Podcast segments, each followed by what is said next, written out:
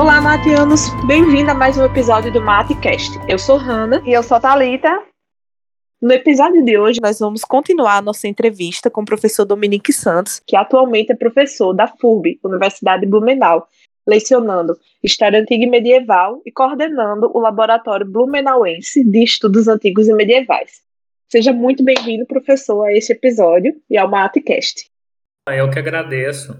É, gostaria aí de agradecer mais uma vez pela, pelo convite para participar com vocês. Para mim é sempre um prazer. Muito obrigado. Partindo para a próxima pergunta, comumente somos indangados por familiares, amigos e conhecidos sobre o que um historiador faz além de dar aula. Como profissionais, sabemos que podemos atuar nas mais, nas mais diversas áreas, como museus, arquivos, consultorias para jogos, filmes, programas de TV e muitos outros. O senhor aparentemente teve uma dessas experiências junto à embaixada da Irlanda, né? Inclusive uma experiência invejável, né? Quem, não, quem como historiador não queria trabalhar nessa área, né? Ter uma profissão assim. Poderia nos contar como foi a experiência e como o senhor vê a profissão do historiador fora da educação? Legal, muito interessante a, a pergunta. Eu posso sim. É, eu não trabalhei exatamente na embaixada da Irlanda, né? Eu fui convidado para durante um período, se não me falha a memória, de 2014 até 2017, a fazer parte de uma cátedra de estudos irlandeses chamada W.B. Yeats, que é uma cátedra da própria ABEI, Associação Brasileira de Estudos Irlandeses, e que é uma cátedra é criada em parceria com a Embaixada da Irlanda. Então juntaram-se a Embaixada da Irlanda, a Universidade de São Paulo, a USP e a Associação Brasileira de Estudos Irlandeses e com o apoio governamental da Irlanda, o próprio presidente irlandês do período veio à, USP e visitou a cátedra, né, assinou o convênio, então de uma cátedra para estudar a história da Irlanda e divulgar os estudos irlandeses no Brasil. Na ocasião, eu trabalhei com relacionamento entre literatura de, de língua latina e o irlandês na criação, sobretudo, das Owen Stones, daquele alfabeto que eu mencionei, mas também das conexões entre textos no período já posterior ao patrício. E a Elaine Farrell também foi membro né, dessa cátedra aí junto comigo, trabalhando com penitenciais irlandeses por um período, né? Agora, isso que você falou é, é, é verdade. O, o historiador, ainda mais agora que a profissão é regularizada, o historiador e a historiadora pode trabalhar em escolas, mas em museus, arquivos, pode dar consultorias, como você lembrou muito bem na pergunta, para jogos, para filmes, para programas de TV. E eu tenho presenciado isso de, de maneira constante. Recentemente, por exemplo, uma alumna da nossa universidade, umas documentaristas aqui em Blumenau estavam querendo fazer um documentário sobre mulheres negras e o debate sobre pretitude, negritude e a presença afro-brasileira em Blumenau, na região de Blumenau, e elas chamaram essa alumna para dar consultoria para o documentário, né? Aqui na cidade de Blumenau, mas eu, eu tô certo que em outras cidades isso também acontece, em algumas mais, outras menos. Mas tem museus, tem aqui as empresas locais, talvez vocês devam conhecer a Hering, por causa do, do nome, né? Uma, uma empresa aí que se espalhou pelo Brasil. Elas costumam ter seus arquivos. No caso dessa empresa que eu mencionei, ela tem um museu. Ela também contrata historiadores e historiadoras. Temos duas alumni é, da, aqui da universidade que trabalham lá. Então isso acontece, né? Várias cidades, cidades maiores, capitais, no eixo Rio-São Paulo, essas oportunidades aparecem é, com mais frequência. É, a minha experiência ela se restringe mais à universidade. Assim que eu terminei o doutorado, eu fiz concurso para a Universidade de Blumenau e cá estou desde então. Mas tenho encaminhado aí é, vários alumni que se formaram aqui conosco para esses outros espaços. E claro, porque eu estou em Blumenau e a gente trabalha a partir daqui. Por aqui, a maior parte das oportunidades elas surgem relacionadas a museus, porque Blumenau tem aí uns 10 museus, mais ou menos. Tem mais, é, seria mais de 20, mas alguns são pequenos, nem sempre eles têm é, participação de estagiários ou profissionais, além dos já contratados de forma efetiva para trabalhar ali. Mas tem aí uns oito museus, mais ou menos, que Museu da Cerveja, Museu de Hábitos e Costumes, que trata de história regional e que recebem estagiários e também dão oportunidade de emprego para as pessoas que são é, formadas em história, né? Elas podem é, conseguir trabalhar ali. Também tem algumas pessoas que trabalham com restauração de acervos. Recentemente teve um aluno que foi é, trabalhar com exposição de obra de arte ele auxiliando na catalogação na revisão de documentos históricos relacionados com o acervo de um artista específico. No caso, ele foi para Florianópolis, que é a capital de Santa Catarina. Então, eu poderia dizer que são bibliotecas, arquivos, é, museus, esses arquivos documentais. E quando se trata de, de arquivos, muitas vezes são arquivos até familiares e arquivos de empresas que contratam esses historiadores para poder trabalhar com isso professor, a gente tem bastante essa discussão sobre como atuar é, em outros espaços que não acadêmico, que não dentro de escolas, e a gente aqui no Brasil é um pouco mais difícil, mas eu acho interessante como muda às vezes regionalmente essa situação.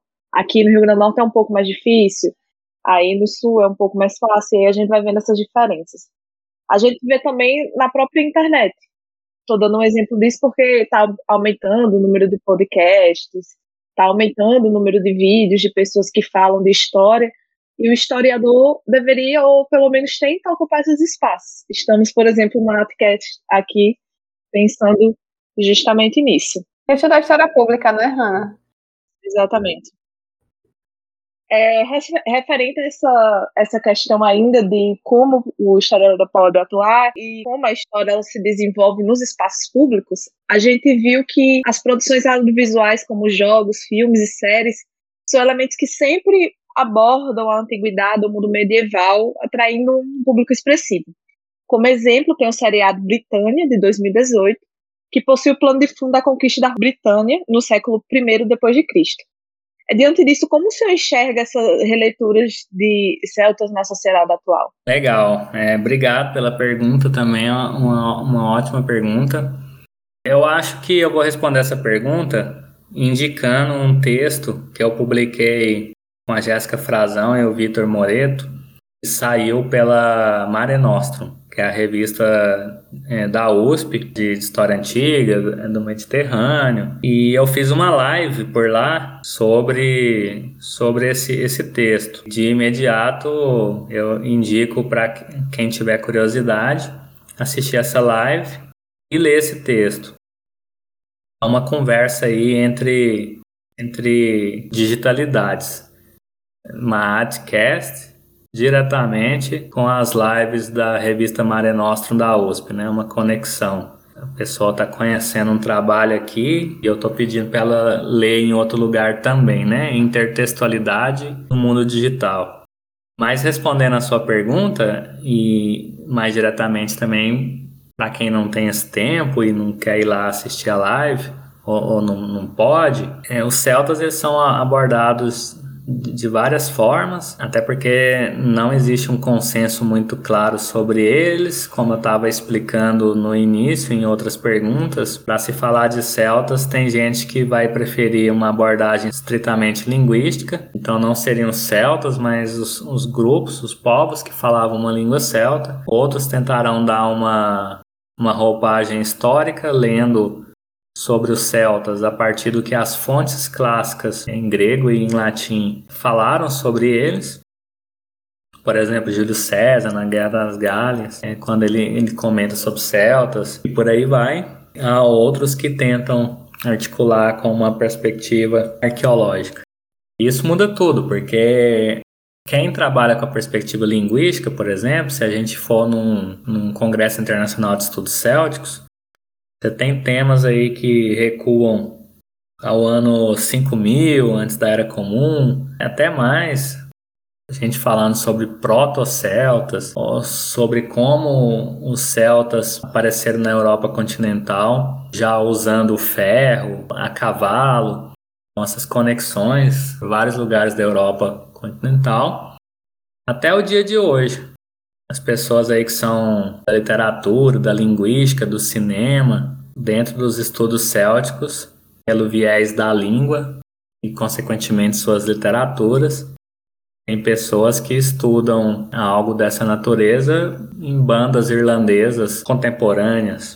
Eu vou dar um exemplo hipotético. Aqui no Brasil, a gente tem uma banda de Varginha, Minas Gerais, banda lá do, do Bruno, que organiza um festival chamado Roça in Roll. E essa banda se chama Tuata de Dana, que é o nome da, da tribo imaginária que teria iniciado a sociedade irlandesa, né? São os povos da deusa Dana. Então a banda, essa banda é de folk metal, a mistura metal com música folclórica e se chama Tuata de Dana. E essa banda faz letras que, que fazem referência à Irlanda, divulgam a Irlanda e também todo esse imaginário que a gente chama de céltico. Alguém que estudasse a representação dos celtas ou dos falantes de língua celta na Irlanda nas letras e na música dessa banda brasileira Tuata de Dana, poderia ir num congresso de estudos célticos e apresentar um trabalho, por exemplo. O último evento é, que, eu, que eu fui de, de estudos célticos, ele aconteceu em Glasgow, essa Conferência Internacional de Estudos Célticos, Glasgow na Escócia.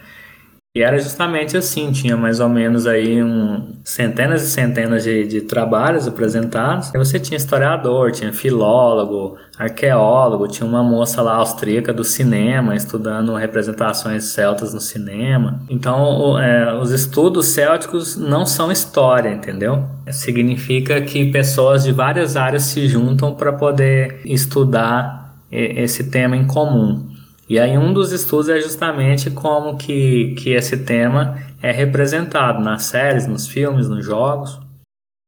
No caso da série Britânia, que você mencionou, e que eu escrevi em parceria lá para a revista Mare Nostrum, aparecem uns druidas diferentes, porque eles são muito magros, chega a mostrar o crânio deles, o olho esbugalhado, e sempre envolvidos magia, com plantas alucinógenas, com danças nuas na floresta. É, então a gente tentou ali analisar esses druidas e, e eles não precisavam ser assim, né? Eles poderiam ser de outras, outras formas, porque os druidas faziam cálculos matemáticos muito precisos, eles estudavam poesia métrica, mexiam com a astronomia, então com, estudavam a natureza, o que a gente chama de physis, plantas. Então eles tinham vários, vários conhecimentos, faziam várias coisas, mas a série preferiu representá-los dessa maneira e a gente tenta compreender então o, o porquê.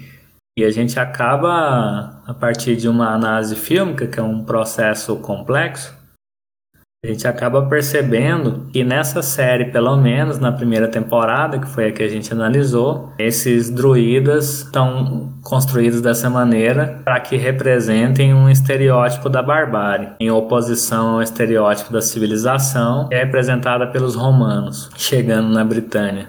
Então, os druidas eles são a barbárie, consequentemente, as populações que não são próximas dos ingleses, do que vai se tornar um dia a Inglaterra, e que é construída a partir dessa, desses vínculos é, com Roma, tudo isso é a barbárie.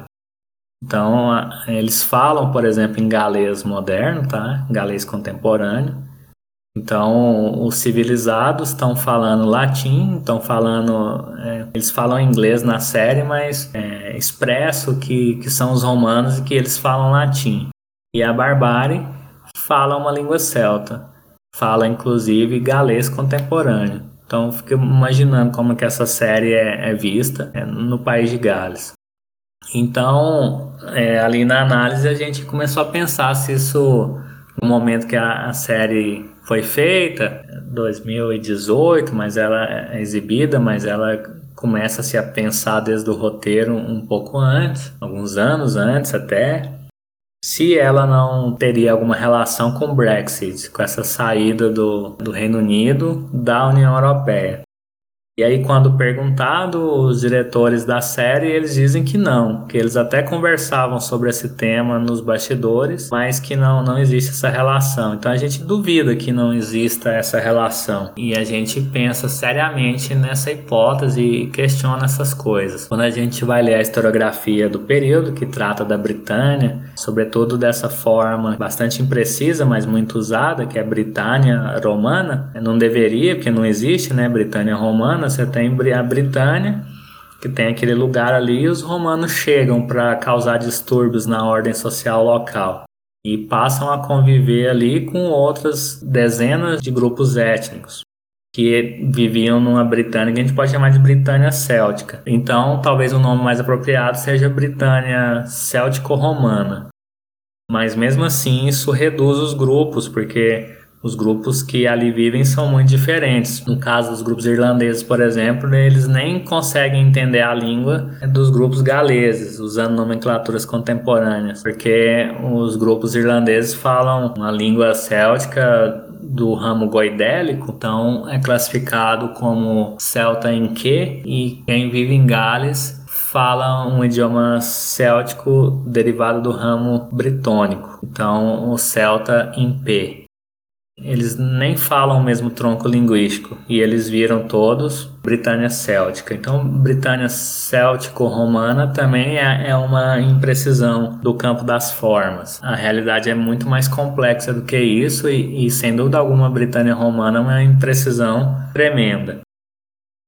Mas, estudando esse período, alguns historiadores, arqueólogos, estudiosos do tema, como por exemplo Richard Hingley, diz que esses pares muito dualistas de civilização, barbárie, né, o celta, o romano, o que fala latim, o que fala uma língua céltica, é que isso, na verdade, foi é, um léxico, uma forma de raciocínio utilizada e empregada pelo, pelo Império Britânico no, no presente, quando colonizou a Índia, por exemplo.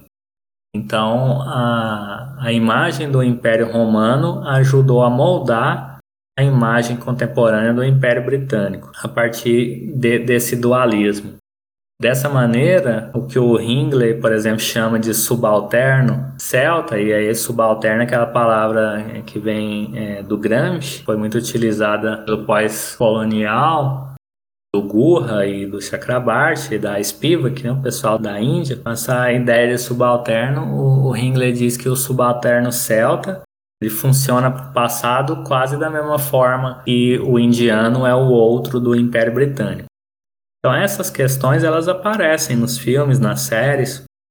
Então se você for estudar um documentário sobre o Rei Arthur, um filme sobre o Rei Arthur, ou uma série como, como Britânia, ou qualquer né, outra temática da televisão, né, do cinema, então filmes, séries, mas também jogos em que apareçam é, essas culturas, a gente pode olhar para essa esfera. E eu me lembro que uma pergunta parecida foi feita por mim também pelo Iclis, que é daquele canal no YouTube Obriga História e do podcast História FM. Então aqui uma outra intertextualidade. Tem um, um programa que eu fiz lá para ele sobre celtas, celticidade, celtologia. Lá ele me perguntou também sobre isso, releituras. Eu falei algumas coisas lá para ele. Quem quiser ouvir mais detalhes pode procurar esse podcast e escutar mas se trata de apropriações a partir do paganismo, do neopaganismo. É um olhar para essas sociedades que seriam celtas, e aí, no caso, os historiadores, os arqueólogos, quando trabalham com celtas, eles trabalham um período que vai mais ou menos 600 antes da Era Comum e 600 depois da Era Comum. A partir daí, não, não se fala mais em celtas. E já quem é do campo do, do folclore, da antropologia e, sobretudo, da literatura, da letras, filologia, como eu disse, trabalha até hoje, 2021, porque as pessoas estão agora, nesse momento, deve ter algum programa de rádio, de TV sendo feito, gravado ou transmitido em alguma língua, língua celta. Na Irlanda, na Escócia, no País de Gales, na ilha, na ilha de Man. É, na Argentina tem uma comunidade mais para o sul da Argentina que fala galês, por exemplo. Agora tem alguém falando galês lá. Quem estuda a língua estuda até agora, 2021. E essa interpretação é, neopagã, ela busca elementos que seriam baseados nessas culturas célticas e tenta recriá-los, revivê-los, ressignificá-los, pensando a partir de, de práticas religiosas ou mágico-religiosas ou do suprassensível, hoje. Fazem esses, esses entrelaçamentos, deslocam é, temporalidades e podem ser estudados também, né, do ponto de vista acadêmico, esses grupos, né, por que, que, ele, por que, que eles fazem isso, por que, que eles possuem essas interpretações e de que forma fazem. Então, são os usos dessas representações sobre as culturas, sociedades que falam uma língua céltica na modernidade e hoje, porém, a partir de uma perspectiva relacionado com suprassensível, que é algo também que é uma releitura bastante feita, algumas, algumas vezes, muitas vezes muito romântica, muito estereotipada, muito anacrônica. Então, os celtas passam a ser aquele povo da, das florestas, as florestas verdejantes, né, com, com princesas, e, todo esse campo aí do, do, do, imaginário e ainda relacionado com, com esse tema suprassensível. E algumas releituras também do ponto de vista da criação artística, como por exemplo a banda, a banda que eu citei, né, Tuata de Dana, que faz algumas recriações e significações desses elementos na música, mas é arte, né? Tem um, um grau de poética e liberdade que ao historiador não é permitido, né? Não, não, é assim que o historiador elabora as suas questões. E aí com isso, para finalizar, eu diria que quando a pessoa da área de história for trabalhar com filmes, com jogos, com séries, tudo isso é muito bem-vindo, é interessante, é preciso, mas é, é também muito importante a gente lembrar que um filme, por exemplo, não é história, né? O filme é um, uma obra audiovisual com interesses, critérios e uma lógica própria. Então, o filme, por exemplo, não foi feito para agradar historiador. Eu vejo muito historiador e historiadora escrevendo sobre o filme e dizendo: ah, a roupa tá errada, isso aqui, o filme, esse fato não é assim, Júlio César não fez aquele negócio ali, Fulano morreu. Mas quem disse que a pessoa que fez o filme estava se importando com isso? Às vezes nem era uma questão. Tem alguns filmes, por exemplo, feitos na Itália, na transição da, da metade do, do século passado, que eles usavam roupas, tinham sido utilizadas para fazer filme de Grécia, usavam para fazer filme de Roma, sobre Roma, ou ao contrário. E só bastava que fosse antigo, né? Que parecesse ser antigo, que esse critério fosse, fosse atingido. As representações de exército, de, de muitas pessoas, por exemplo, não eram feitas em computador, era com pessoas mesmo, com figurantes. Às vezes precisava de 7 mil pessoas para fazer. Eu não ia pensar em roupas específicas, né, para tanto de gente. Então, tem muitas questões né, do cinema, lá no, no filme Troia, do Wolfgang Petersen, de 2004, por exemplo o, o, Brad Pitt que faz o Aquiles, o Aquiles vira, ao invés de alguém que tem um relacionamento talvez homoafetivo, vira primo, né, do Patroclo. Mas são soluções que aparecem no set de filmagem, no roteiro, relacionado com os direitos de imagem, e várias coisas que acontecem no campo do audiovisual que o historiador não entende, não estuda e depois quer falar sobre. Eu me lembro que recentemente eu recebi um parecer que dizia assim: é, mas lá nas fontes não é assim que está escrito. Ah, e daí? Né? E daí? É, não é um livro de história, é um filme, é uma série. Não existe obrigação alguma de ser fiel à fonte X ou Y.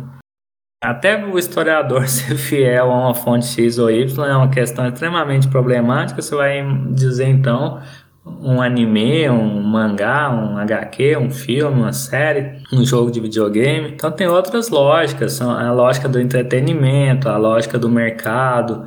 É, esse filme precisa dar lucro. Ele tem, se for um filme hollywoodiano, tem um, o que a gente chama de star system, um sistema de estrelas, então você já sabe que é o filme do Brad Pitt, é o filme é, da, da Angelina Jolie, né, para citar alguém próximo. E aí muitas vezes você vai ver o filme por causa da atriz, por causa do autor, é um sistema de, de estrelas que foi, foi construído. Então muitas vezes é, o, o filme ele é pensado por temas sensíveis que estão sendo explorados agora, então de repente começa a aparecer filmes sobre pandemia, agora talvez vai aparecer sobre o Afeganistão, então da mesma forma que o historiador tem referências, e que se você vai falar sobre a antiguidade tardia, você, você cita o Peter Brown, você, é, você cita as obras aqui no Brasil do professor Renan Frigueto, do, né, do professor Gilvan Ventura da Silva, é, dentre outras pessoas que trabalham com antiguidade tardia, as pessoas que, que fazem filme também têm seu sistema de referência. E muitas vezes essas referências não aparecem no conteúdo,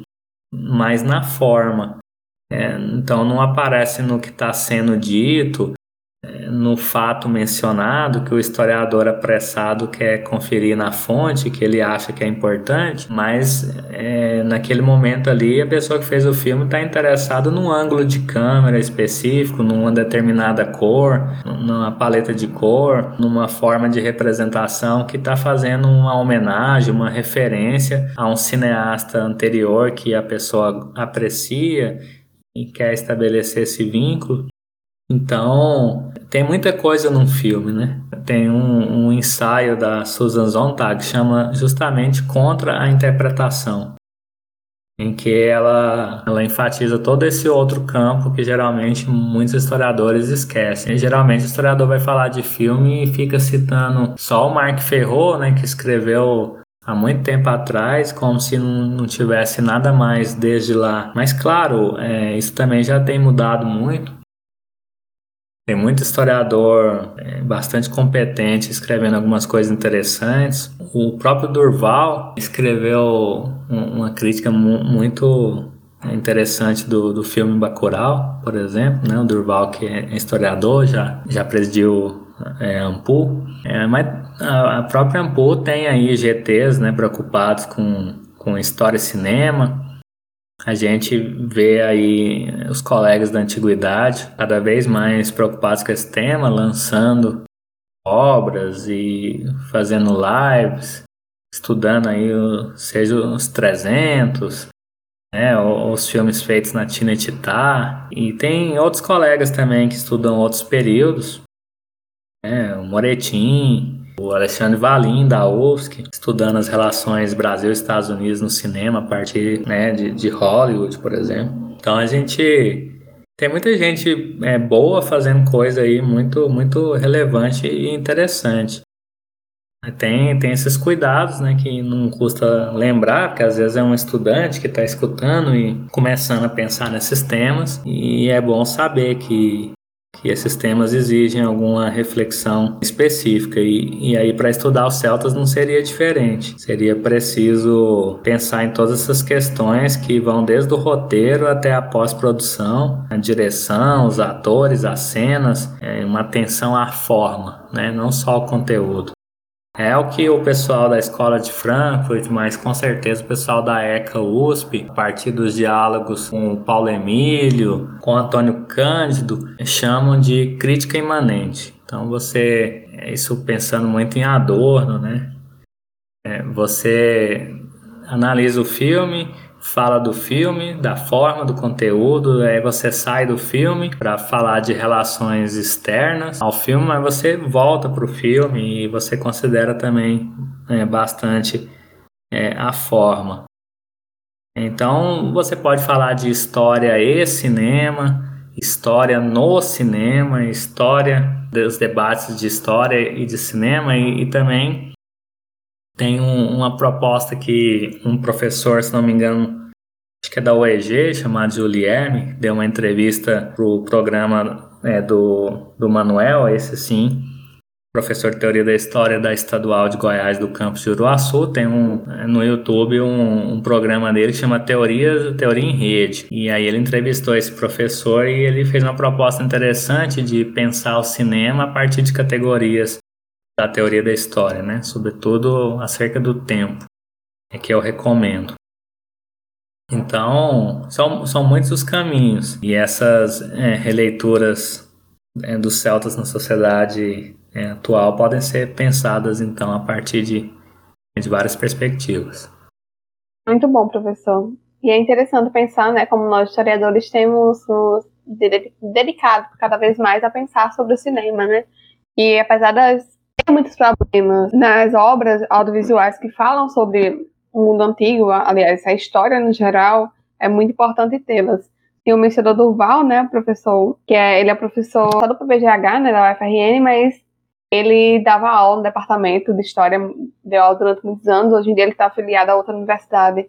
Isso, e aproveito para comentar outro professor, também do departamento de História da UFRN, que trabalha com a relação entre história e cinema, que é o professor Francisco das Chagas Fernando Santiago Júnior, que tem vários trabalhos sobre isso, inclusive um, um artigo bem interessante sobre presentes, que fica aí a recomendação também. Muito bom. Então, geralmente nós concluímos alguns episódios pedindo para que o entrevistado dê algumas indicações de leitura a respeito do tema que, que domina. Você poderia indicar, então, alguns trabalhos que tratem sobre a antiguidade tardia, especialmente os estudos sobre São Patrício? Além do seu, né, que o senhor recomendou. É, eu. Sobre a antiguidade tardia, precisa ver o que o professor Gilvan Ventura da Silva escreve. Precisa ler sem dúvida que o Renan Frigueto escreve. O primeiro professor é da Federal do Espírito Santo e o segundo é da Federal do Paraná. O professor Otávio Flávio Vieira Pinto, também da Federal do Paraná, tem, tem algumas reflexões sobre o tema. Renato Viana Boy, da Fronteira Sul, tem estudado Bizâncio, algumas questões, juntamente com a Lívia Vasconcelos Batistas, Batista, né, que é da UFRN, também estuda Bizâncio, tem, tem algumas questões ali com as quais ela contribui. Tem o Irã, Irã Guevara da Silva, que está, se eu não me engano, na Universidade Rural de Pernambuco. E tem uma obra, Os Rebeldes contra o Mediterrâneo, que precisa ser lida. E, e assim, se, se eu for ficar me lembrando de, de quem estuda Antiguidade Tardia no Brasil hoje, é, tem muita gente, e eu, é, cada vez que você vai falando um nome, você vai lembrando de outro, corre risco de cometer injustiças, porque é, por exemplo, de certa maneira, algumas coisas que a Ana Teresa escreve podem ser consideradas antiguidade tardia, que é professora da UFG, professora Margarida Maria de Carvalho, da Unesp, que organiza né, obras, livros, publica sobre a antiguidade tardia, estuda e orienta sobre a antiguidade tardia, orientou muita gente. É, então, por exemplo, a professora Semiramis, Semiramis Corsa Silva, que é professora da a Universidade Federal de Santa Maria estuda Antiguidade Tardia e foi orientada pela Margarida. Assim, são muitas pessoas. Hoje, se a pessoa for ao Google e colocar Antiguidade Tardia, historiografia, história antiga e começar a pesquisar, eu diria que todos esses, esses docentes vinculados às universidades é, públicas em que a gente pode pensar que, que há uma, uma qualidade né, é, de pesquisa que garante um, um, certo nível de excelência na pesquisa. To, todas as, essas pessoas são referências, então não indicaria a leitura de, de algum texto em particular, mas essa, essa maneira de, de pesquisar, de compreender, pode ir ao site do gtantiga.com tem um mapa com todos os professores e professoras que dão aula de história antiga no Brasil. E a pessoa também pode pesquisar ali dentro do, do próprio mapa, porque tem já o link para o currículo Lattes, que é o, na academia é o, o, currículo que sintetiza a atividade profissional né, das pessoas, né, dos, dos professores e professoras universitários, universitários. Então a pessoa pode pesquisar ali e ver quem trabalha com antiguidade tardia. É, garantia de qualidade, né? Porque são, pessoas realmente da área trabalhando com o tema. Agora, trabalhos que tratem sobre São Patrício, eu vou ficar com o meu mesmo. Leia a minha tese. A minha tese tem um capítulo, o primeiro capítulo, que é sobre patriciologia contemporânea. Então, nesse capítulo, eu faço uma síntese de tudo que eu conheço e que eu considerei importante em termos de obras que estudaram Patrício. Então, acho que a melhor maneira, eu escrevi isso em 2012, tem oito anos, né? Então, mais ou menos. E aí, claro que nesses oito anos eh, vão aparecendo coisas. Eu fiquei sabendo que tem um rapaz na USP traduzindo o Purgatório de São Patrício para o português, por exemplo. Não sei se ele já terminou, parecia que era uma dissertação em, em letras clássicas. Então, assim, tem, tem muita coisa aí que pode ter aparecido recentemente. Né? Os artigos do, do pessoal do Ínsula ali, alguém tenha publicado alguma coisa. A tese do Eric, né? Muito boa. Não é só São Patrício, mas é sobre os festivais célticos, partir dos diálogos entre memória e história, que eu recomendaria. A própria Elaine Farrell tem, tem publicado algumas coisas sobre Irlanda interessantes algumas outras pessoas também. Mas se o interesse for São Patrício, eu ainda fico com a minha tese e recomendo a leitura do primeiro capítulo e aí de lá a pessoa vai conseguir encontrar uma infinidade de textos. E se a pessoa souber ler inglês, aí vai lá para o site que eu falei, site irlandês www.confessio.ie. Lá tem uma grande sistematização. Excelente, professor. Muito obrigada. A gente geralmente faz essa pergunta porque às vezes os ouvintes não estão acostumados com o mundo acadêmico, não sabem exatamente onde começar, onde pesquisar. Então a orientação do especialista é sempre muito bem-vinda. Isso, ainda mais uma área, né, Hanna, que é a antiguidade tardia, e muitas vezes a gente não vê dentro da graduação, né? Isso, a gente exato. teve o privilégio de ver porque a professora Lívia é da área de antiguidade tardia, mas não é algo tão comum dentro da universidade. Isso. Por isso nós somos muito agradecidas pelo senhor ter vindo hoje ao nosso podcast mais uma vez, trazendo um tema muito interessante. Achei muito curiosas as histórias também a respeito de São Patrício. Achei muito interessante também o rigor metodológico que é aplicado, a, as pesquisas que são desenvolvidas, muito interessantes, e de e amplas, assim. É uma área bem estabelecida e complexa, não vou mentir. É uma área, como toda área de história, é complexa, mas está ligada a várias outras áreas de conhecimento. Muito obrigada, professor, por ter vindo. Foi excelente. Isso, eu fico muito feliz. Ficamos felizes pelo MAT, né, do senhor estar aqui conosco novamente. Eu que agradeço. Muito obrigado, Hanna. Muito obrigado, Talita.